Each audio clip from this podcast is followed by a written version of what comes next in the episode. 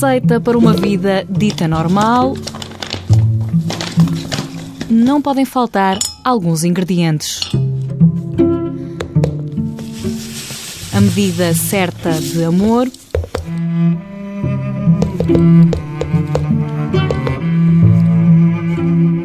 Abraços e beijos QB. O fogo de uma paixão.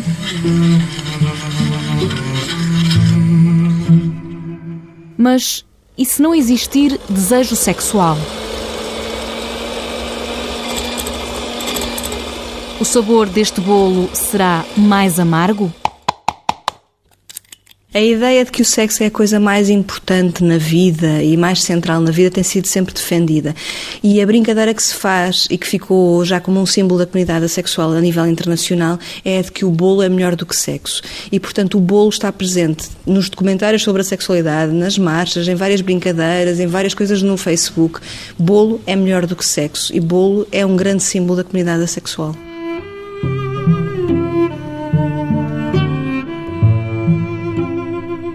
Ainda não existe uma definição concreta sobre o que é a sexualidade.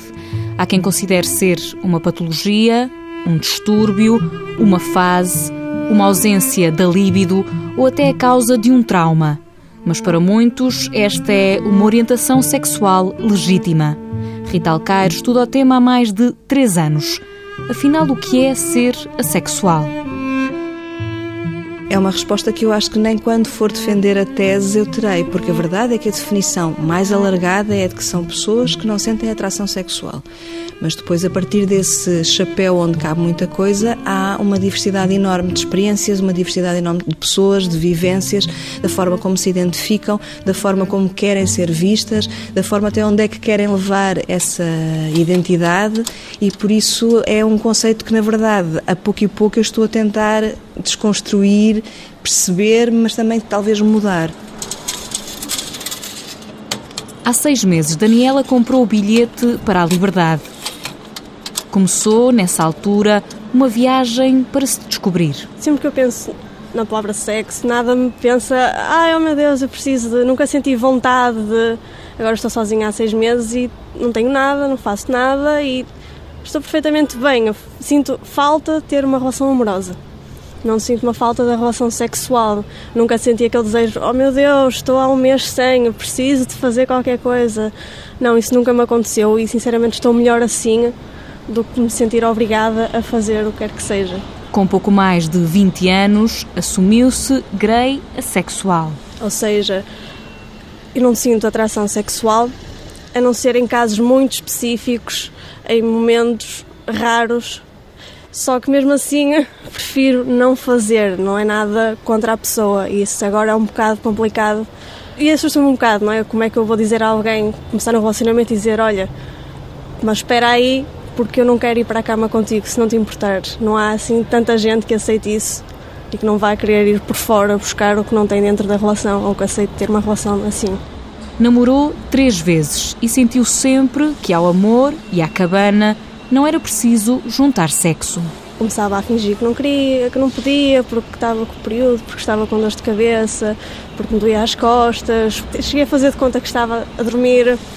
Foi tudo assim muito mal. Até que ele disse: Não gostas de mim, não gostas de mim, e não pode ser. Por mais que eu explicasse, não tinha nada a ver uma coisa com a outra, não conseguia explicar ao certo o que é que se estava a passar. Contou o que sentia e acabou por ouvir o que não queria num passado que ainda é doloroso. Quando eu comecei a abrir mais com ele e dizer que se calhar não gostava tanto da relação sexual em si, que não era nada a ver com ele, não era a relação em si, que era mesmo não sentir nada, não queria, preferia estar a fazer conchinha na cama, preferia ir ao cinema, andar de mãos dadas. Ele disse que eu era doente, que não era uma coisa normal, que eu não gostava dele, que, ele, que eu tinha que ir ao médico, que eu era uma anormal e isso começou a deixar-me assim um bocado em baixo. Começou a procurar respostas na internet, primeiro no Haven, a Sexual Visibility and Education Network, a primeira e maior comunidade virtual de assexuais do mundo, com mais de 80 mil membros, criada nos Estados Unidos. Depois, no Facebook, descobriu um grupo criado pela antropóloga Rita Alcaire, que que está a desenvolver o doutoramento em Direitos Humanos com o tema A Sexualidade em Portugal. As pessoas portuguesas andavam umas à procura das outras e naquilo que já estava feito, tanto nos grupos que já existiam e nos sites que já existiam, não encontravam esse eco. E a ideia que eu tive foi de criar uma página no Facebook, chamei-lhe Assexuais em Portugal, portanto um título que fosse mesmo explicativo do que é que era Assexuais, onde? Em Portugal. Uma breve descrição de que era uma página para partilha de experiências e fiquei à espera. E a verdade é que as pessoas começaram a surgir. Eu estava muito assustada porque fui um bocadinho insultada. Se és doente, és isto, és aquilo, isso vai-te passar, isso é só até encontrar a pessoa certa para ti, isso é e no grupo dos assexuais é que me fizeram sentir um bocadinho mais normal, que não estava sozinha naquele mundo, que não era a única a sentir isto, mas ir ao médico assim nunca fui. Até porque depois andei a pesquisar eu mesmo e também o que eu via de sites na escola, sites informações, não era a tratar aquilo como se fosse uma coisa normal, era como se fosse uma condição médica, uma doença, que temos que encontrar cura para. Isso é um bocado mal também.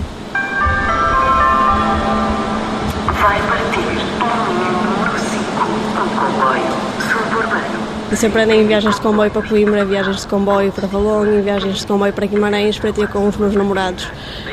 Queria estar com eles, não é? E muita parte da minha vida foi feita aqui. Tive uma relação que acabou aqui, uma relação que começou aqui. E são muitas as memórias que guarda daqui, da estação de São Bento, no Porto. Vai recordando as curvas e os sobressaltos que foi encontrando no caminho até poder chamar o que é pelo nome uma vez fui à ginecologista e disse-lhe dói-me um bocadinho a fazer, não sei, ah, isso é, deve ser da tua cabeça também, e tem comprimidos e comprimidos, e eu ficava sempre, não, mas olha que dói, olha que dói, ah, se calhar era o teu companheiro, e não é, agora, agora sim percebo que se calhar era eu, porque me sentia tão obrigada, era, era quase como se fosse violada porque queria, do que outra coisa, e agora sinto-me mais normal, sinto não sou a única que estou bem assim, há mais gente como eu Há pessoas que não têm qualquer tipo de desejo e atração sexual, há pessoas que têm repulsa de sexo, há pessoas que sentem atração num contexto íntimo de uma relação, há pessoas que sentem atração sem conseguirem perceber o que é que causa isso porque não é constante. Há muitas diferenças. Há pessoas que estão envolvidas numa relação, há pessoas que estão envolvidas numa relação monogâmica há pessoas que são poliamorosas, há pessoas que se identificam como kinky, o que é uma coisa que parece um contrassenso, mas a verdade é que são pessoas que sentem que só quando conseguem materializar algum tipo de fantasia é que sentem algum tipo de atração, há outras que a questão da atração nunca se põe. Portanto, existe uma variedade muito grande. Por agora, Daniela prefere ficar sozinha, porque antecipa as dificuldades da próxima relação. Uma semana, queres eu não. E agora queres? Não. E agora já queres? Eu tenho medo de acabar por mim, de meter uma relação assim e acabar por ceder novamente e outra vez nisto. Porque se eu gostar da pessoa, eu sei que se ela começar a insistir, e insistir, e insistir, e eu perceber que vai acabar, acho que vou voltar a fazê-lo só para não ficar sozinha. Está na altura de virar a página. Pela capa do livro nunca sabemos o que é que está lá dentro uh, e por isso mesmo é que não devemos julgar à partida uh, ninguém. Alice, nome fictício, faz um desenho de uma sociedade ainda com vários preconceitos em relação à sexualidade.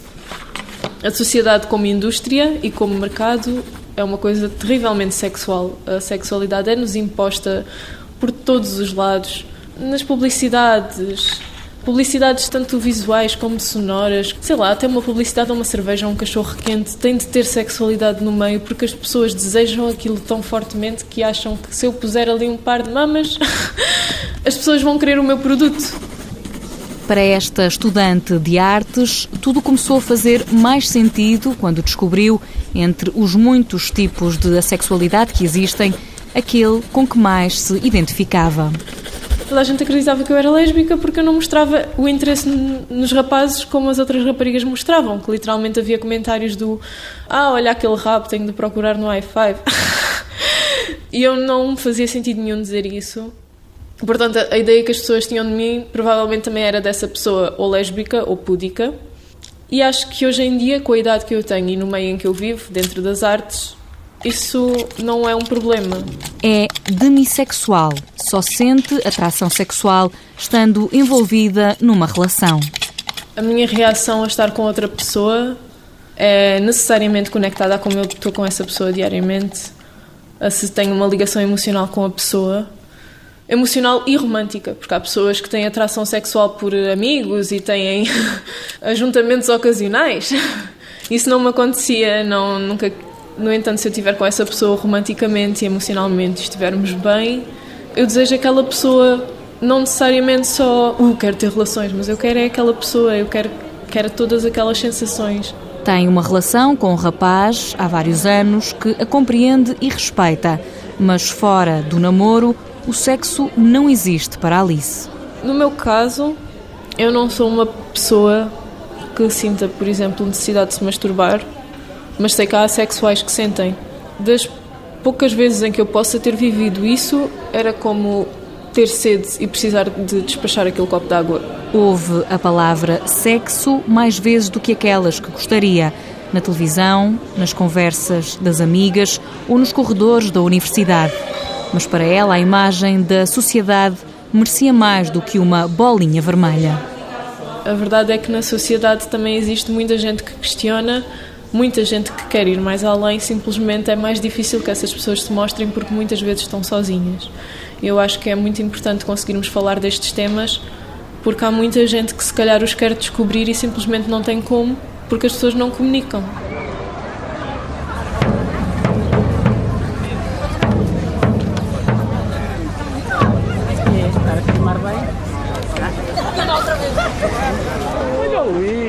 Em maio de 2014, a necessidade de falar do tema levou a sexualidade até às ruas portuguesas pela primeira vez.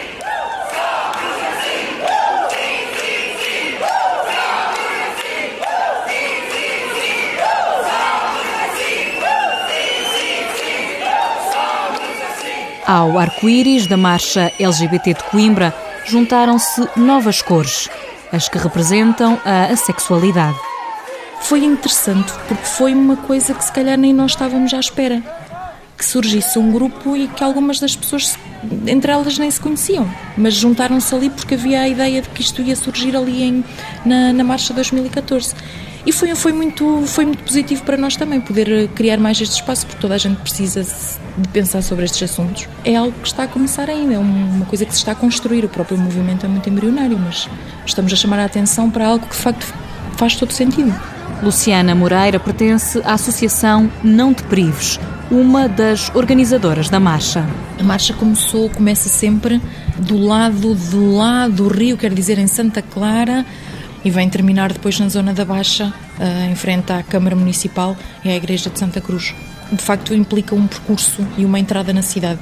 Entrada com cor, entrada com diversidade, uma entrada com tudo aquilo que por regra é silenciado a nível da vivência sexual a ideia é mesmo essa, é a da entrada na cidade.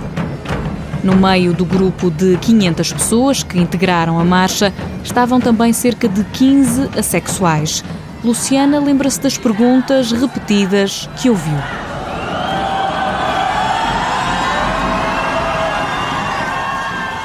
Então, mas o que é isto? O que é que, o que é que a sexualidade tem a ver? E nós respondermos, e quer dizer, Claro que tem a ver, há uma questão patológica que está aqui por trás, há uma questão de invisibilidade na sociedade, não é só uma questão médica, mas é também uma questão social e cultural, e as pessoas depois acabarem por, uh, por entender. Mas hum, é verdade que a reação inicial era: então, mas o que é que tem a ver?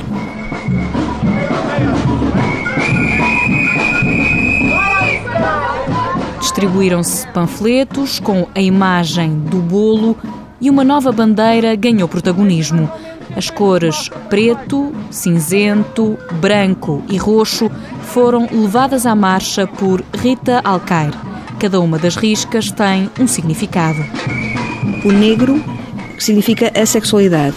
O cinzento está lá para representar os demissexuais e os grey A. E também temos a risca branca para significar sexualidade e a roxa para significar comunidade. Em alguns sites e em algumas comunidades online existe também a, a, noção de que está representada a comunidade de aliados, pessoas que não se identificando como assexuais fazem parte da causa, podem ser amigos, familiares, pessoas que estão interessadas em ajudar na visibilidade.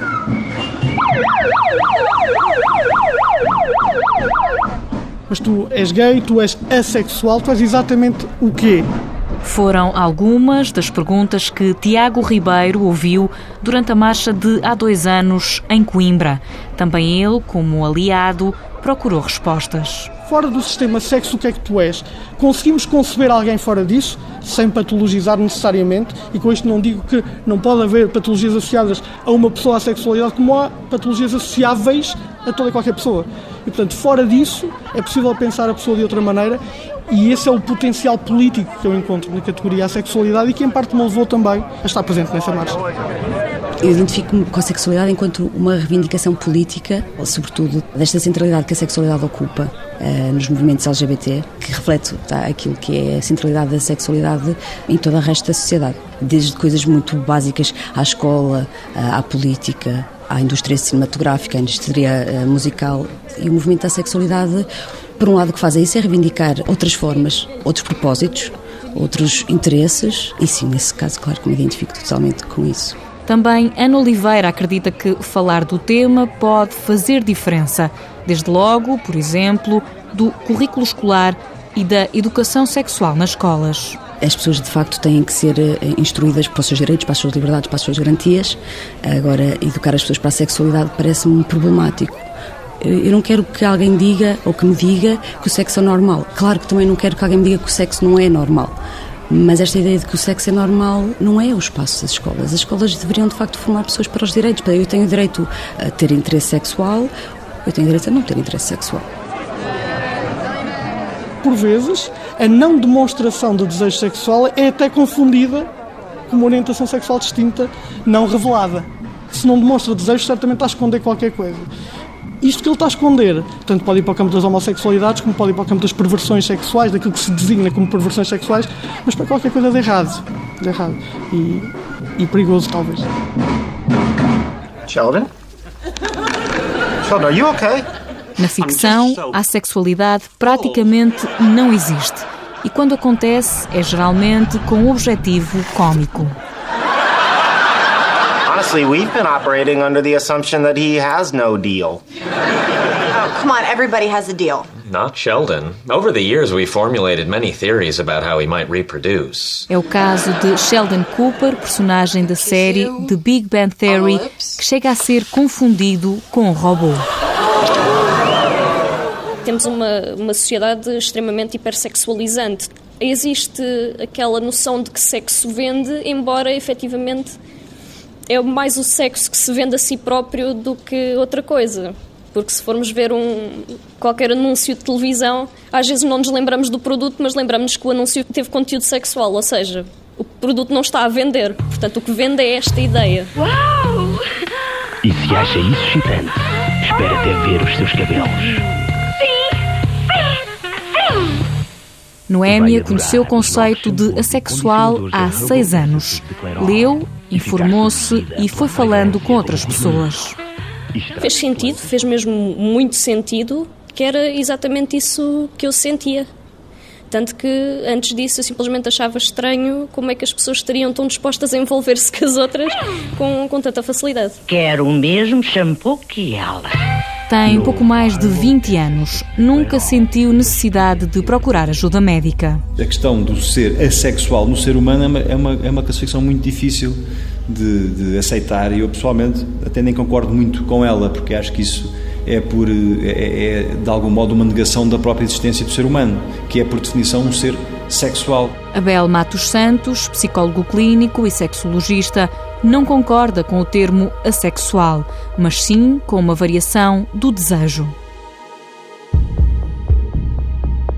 nem todas as pessoas têm o mesmo interesse sexual é? e a mesma intensidade de interesse. Isso varia muito, varia ao longo da idade, varia entre homens e mulheres, varia, varia com a condição física, varia com o stress eh, profissional, psicológico, emocional. Há muitos fatores que contribuem para a pessoa ter mais ou menos interesse. Também há algumas patologias, algumas doenças que fazem com que a pessoa tenha mais ou menos interesse para a prática sexual ou mais ou menos desejo, não é? Tem algumas algumas patologias do desejo, não é? O desejo sexual hipoativo, a diminuição da libido. Portanto, isso é uma coisa que está estudada, que está conhecida e que há solução para essas coisas. Eu só sinto atração uh, sexual depois de conhecer a pessoa mais a fundo, quando, quando tenho mesmo uma ligação emocional. É como um pouco se hum, os sentimentos e a parte física começassem a relacionar-se. Daí que passo de não me sentir sexualmente atraída para efetivamente sentir que o meu corpo está a reagir e, e bastante. Minha opinião é que não é normal uma jovem de 20 anos, ou de 22, ou de 25, ou de 30 anos, ter um profundo desinteresse pela vida sexual ou pela sexualidade. Eu acho que acontecendo isso, as pessoas devem procurar ajuda, porque de facto, na minha ótica, isso não é uma coisa nem saudável, nem normal. Não quer dizer que não possa ser assim, mas deve pelo menos ser visto, deve tentar, deve tentar pelo menos perceber o porquê daquilo, não é? A pensar nas dúvidas de quem sente, de quem não sente e de quem não sabe bem aquilo que sente, Noémia, com pouco mais de 20 anos, criou com mais seis pessoas o GAP, o Grupo Assexual e Aromântico Português. Deram a primeira conferência no ano passado numa faculdade em Lisboa. Aí surgiu toda a entidade, que é neste momento o GAP, para hum, responder a esses pedidos e para também ajudar a divulgar o que é a sexualidade, o que é o romantismo, de forma a que as pessoas fiquem um pouco mais informadas e, sobretudo, digo eu, para que pessoas que se identifiquem com qualquer uma destas identidades percebam que não estão sozinhas. Eu ainda me estou a descobrir. Neste momento considero-me um uh, grey asexual uh, hetero-romantic. Porque, sim, sentimentos românticos sempre tive. Agora, sexualidade em si, não. José, nome fictício, tem 31 anos. Costuma dizer que já tem um pé fora do armário. Eu sabia, mas não tinha palavras para pôr à volta disso. Só muito recentemente, é que há coisa de 3 anos, é que eu comecei a tomar uh, contacto com pessoas que falavam sobre a sexualidade, sobre hum, outras opções que não fossem só heterossexual ou homossexual e comecei a ler sobre isso. E isso explicava muita, muita coisa de, daquilo que eu sentia. Já se apaixonou, já se envolveu amorosamente, mas nunca sentiu desejo sexual. Já tive relacionamentos, mas digamos que foram mais. Uh, acabaram sempre por ser platónicos por mais que outra pessoa tentasse que não fossem platónicos, quando chegava à altura, não. Acabou, paramos por aqui. A família não sabe e a pergunta feita pelos amigos repete-se. Olha, tu por acaso não és gay?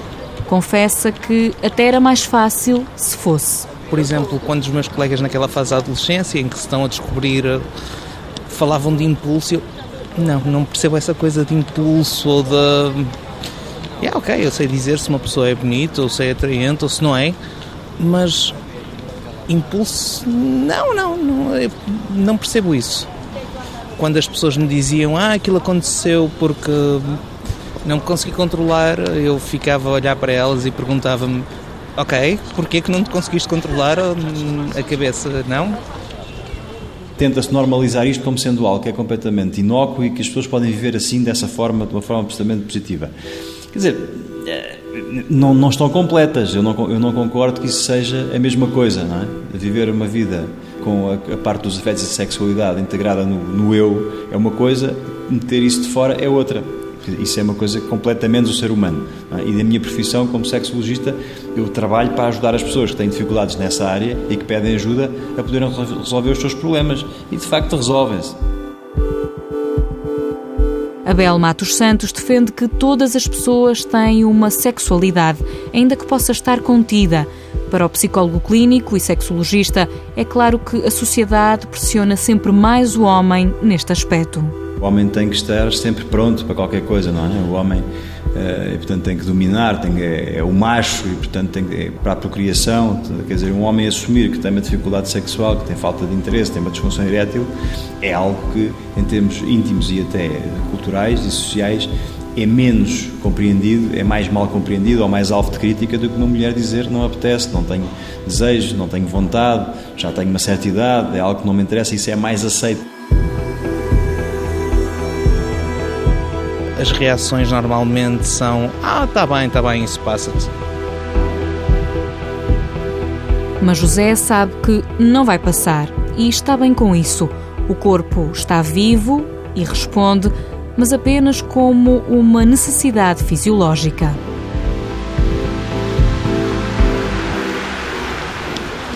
Uma pessoa sente que o organismo necessita de tratamento, entre aspas. Isso é entre mim e eu.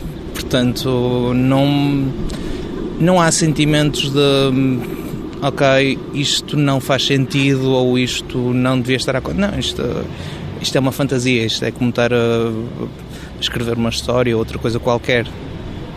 É só uma coisa puramente fisiológica. Espera poder encontrar alguém e, quem sabe, casar e ter filhos.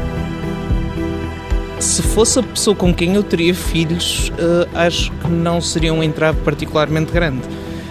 Eu podia ter relações como quem uh, abre uma lata de atum e come porque tem que comer. Mas para já, José prefere bolo do que sexo. Sim, eu gosto muito de bolo. No meu caso não é obrigatoriamente bolo, mas sim, eu, ver um filme, ler. Sim. Eu percebo o entusiasmo que as pessoas têm pela parte sexual quando algumas coisas me dão esse prazer também que as pessoas dizem que sentem e esse impulso.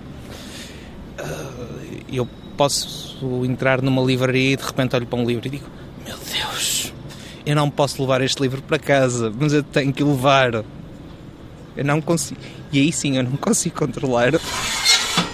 Existe amor, cheguei simplesmente a achar que, pronto, não, não me sentiria atraída por ninguém, até ao dia em que por acaso me apaixonei e que mesmo assim demorou até eu sentir efetivamente aquela atração física uh, maior. Pode existir o orgasmo. Sabe bem, tudo bem, mas não é uma coisa que eu preciso, uma coisa que me faça falta. Acho que vivia bem a vida toda sem voltar a ter um.